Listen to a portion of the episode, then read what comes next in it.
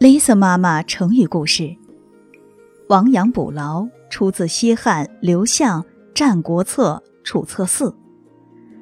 战国七雄之一的楚国，国势强大，可到了楚襄王这儿，他一味的贪图享受，宠信佞臣，朝政一天比一天糟糕。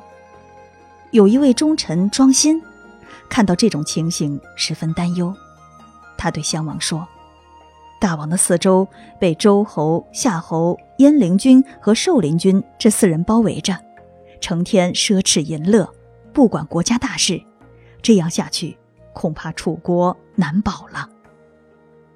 襄王听了很不高兴，就责骂他：“你看，这国与国之间互不侵扰，太平无事，不知道你为什么要说这些不吉利的话？你是老糊涂了吗？故意说这些话来祸乱人心。”庄辛回答说：“我不敢故意说楚国有什么不幸，但如果您一直宠信这些人，楚国一定会灭亡的。您既然不信我的话，请允许我到赵国去躲一躲，看看事情究竟会怎样。”庄辛到赵国才住了五个月，秦国果然派兵侵楚，襄王被迫流亡到了阳城，也就是现在的河南西县的西北。他这才觉得庄心是对的，赶紧派人把庄心找回来，问他有什么对策。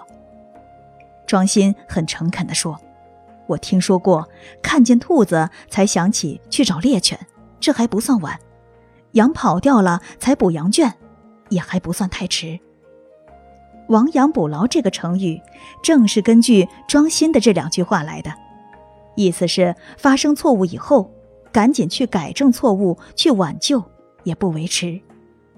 不久之后，庄辛果然帮助楚襄王收复了淮北的土地。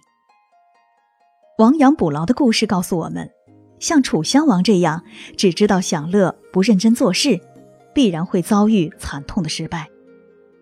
当错误发生之后，也应该认真面对，想办法补救，吸取教训，积极改正。